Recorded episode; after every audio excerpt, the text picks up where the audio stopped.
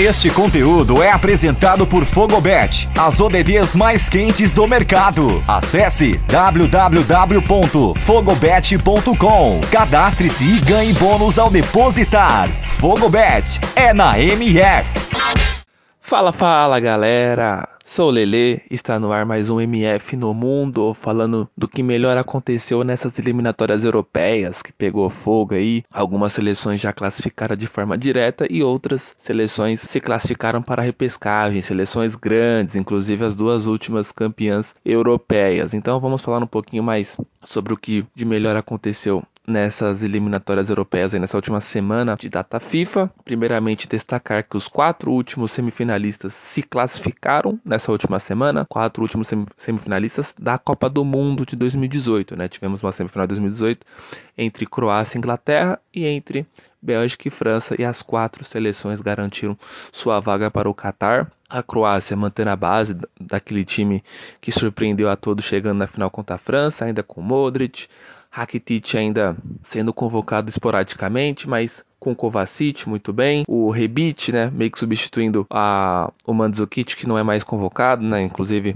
anunciou a aposentadoria recentemente. Então é uma equipe que manteve a base, tem algumas opções novas, como o Kramaric, um jogador que se destacou bastante recentemente pelo Hoffenheim. Então é uma equipe que se rejuvenesceu, mas que ainda tem laços daquela equipe de 2018. Então, parabenizar a equipe croata mais uma vez em uma Copa do Mundo. A seleção inglesa dispensa comentários, atual vice-campeã europeia, mas que nas eliminatórias europeias manteve uma regularidade, não deu sopa para o azar e com o show de Harry Kane, principalmente contra Albânia e San Marino, onde o atacante fez sete gols nessas duas partidas, a Inglaterra garantiu sua vaga para a Copa do Mundo e é uma das favoritas sem dúvida nenhuma. Também tivemos a França que oscilou muito no primeiro turno das eliminatórias europeias, deu sopa para o azar, deixamos pressionado, mas aí a Nations League apareceu, o título veio de uma forma até emocionante, né? Revirando contra Bélgica e também contra a equipe espanhola, duas viradas em que Benzema e Mbappé se destacaram, e aí foi o gás final aí, foi o ânimo final para que chegasse nessa reta de chegada das eliminatórias europeias para a equipe chegar um pouco mais confiante, um pouco mais formada e aí com algumas variações táticas, principalmente no setor ofensivo, a equipe francesa conseguiu vencer suas partidas, né? Venceu o Cazaquistão por 8 a 0 e também venceu a equipe da Finlândia, garantindo a vaga direta para a Copa do Mundo, né? Destacar Mbappé, que fez seu primeiro hat-trick com a camisa francesa. E a Bélgica. A Bélgica do Roberto Martinez, uma equipe muito pressionada, uma geração pressionadíssima, uma geração em que já é, é taxada como fracassada porque não venceu nenhuma competição, seja a Eurocopa ou seja a Copa do Mundo. Até em território europeu sequer chegou em uma semifinal de Eurocopa e teve duas oportunidades para isso, né? 2016 e agora nesse ano de 2021, não conseguiu. Em Copas do Mundo em 2014 caiu nas quartas para a Argentina e, nas, e em 2018 foi terceira colocada.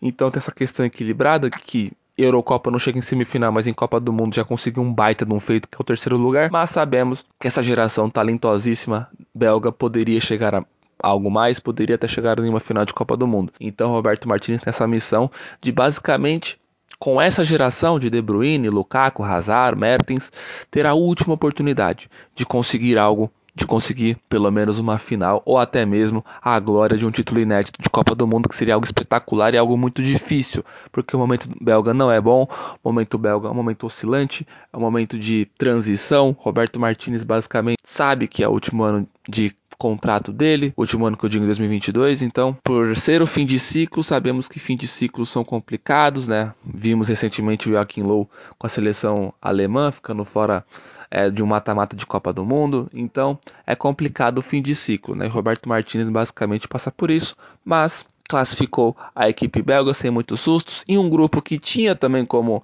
se assustar um pouco, um grupo não era tão fácil assim, mas acabou mantendo a regularidade e provando a o favoritismo e conseguindo aí se classificar. Então, destaque aí para essas quatro seleções que foram semifinalistas da última Copa do Mundo e que garantiram sua classificação aí nesses últimos dias. Destacar a volta da Holanda para uma Copa do Mundo, a Holanda que é, não jogava, não disputava o Mundial desde 2014, onde foi terceira colocada, inclusive vencendo a anfitriã seleção brasileira por 3 a 0 aquela disputa né, de terceiro lugar bem caótica para nós brasileiros após ter tomado um sonoro 7 a 1 da Alemanha. E aí em 2018 ficou fora. Aliás, ficou fora da Eurocopa também em 2016, então a Holanda passou por um processo de transição muito dolorido de ficar fora de duas competições importantíssimas, uma Euro e uma Copa do Mundo, mas já retornou à Euro nessa temporada. Não foi tão bem, caiu nas oitavas da República Tcheca, mas agora retorna para a Copa do Mundo, então é uma Holanda que minimamente não chega para para ser favorita nessas competições, como não foi favorita e não provou isso é, na Eurocopa, mas minimamente volta a disputar as competições, volta a ficar aí no cenário competitivo, né? Então, parabenizar a volta da Holanda e para encerrar, não tem como falar, né? Já parabenizamos as últimas, as últimas semifinalistas da Copa do Mundo, que garantiram classificação. Paraben parabenizamos a Holanda, mas não tem jeito, né? O assunto dessas eliminatórias europeias é sobre a repescagem, né? E aí temos que falar da seleção italiana e da seleção portuguesa, mas antes parabenizar a seleção suíça e a seleção sérvia. Por quê? Porque por conta da Suíça e por conta da Sérvia que Portugal e Itália estão nessa situação de repescagem, justamente porque a Suíça com futebol muito mais ofensivo do que a sua essência, num futebol muito mais vistoso do que vimos anteriormente nas últimas décadas. A equipe suíça conseguiu aí uma classificação improvável, jogou de igual para igual com a Itália, conseguiu um empate em território italiano, com o Jorginho perdendo o pênalti, e através disso colocou uma pressão em cima da Itália. Mas a Itália ainda, ainda continuava dependendo só de si. Mas a Irlanda do Norte é uma equipe chata, é uma equipe defensivamente muito forte e a Itália sofreu com isso, dando é, todo o crédito e dando todo o caminho para a Suíça com a vitória em seu jogo, garantir a classificação direta para a Copa do Mundo e fazendo jus ao ranking da FIFA. Né? Vale lembrar que há pelo menos 10 anos que a, que a Suíça está no top 8 do ranking da FIFA, né? por conta aí de amistosos, por conta de resultados é, em competições e fez jus aí a estar entre as oito melhores seleções segundo a entidade máxima desse esporte, né? Então, Suíça classificada de forma direta e a Itália indo para a repescagem, a Itália que acabou de ser campeã europeia, né? Um choque mundial isso, né? Uma questão ah, Leandro, mas por que isso aconteceu? Eu acho que a, a questão da Itália ter ficado de fora da, da, forma direta foi um pouco também, não foi soberba, mas foi uma confiança a mais no trabalho do Mancini após um título que não era esperado, que era o título da Eurocopa. Então eu acho que atrapalhou um pouquinho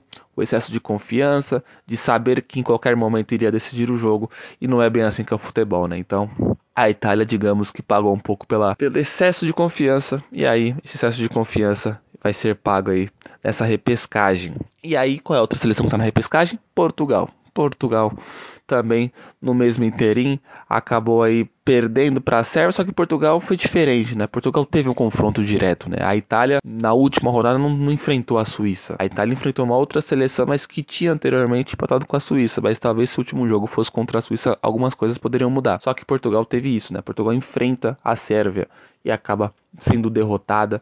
E aí Portugal já com um trabalho muito criticado, esse trabalho só corresponde a mais críticos agora na repescagem. Então, para encerrar, pessoal, repescagem, muitas seleções envolvidas, tem Ucrânia, tem Rússia, tem Macedônia do Norte, tem Escócia com 23 pontos, umas eliminatórias europeias em que 23 pontos basicamente se classificaria em qualquer outro grupo de forma direta, ou seja, tem muitas seleções interessantes, então essas eliminatórias europeias não deixou a desejar em nada, eliminatórias europeias histórica e ainda tem muito ainda por vir por conta da repescagem. Mas é isso, pessoal. Sou o Lele e esse foi mais um MF no Mundo, trazendo do que melhor aconteceu nas eliminatórias europeias. Tamo junto. Tchau, tchau.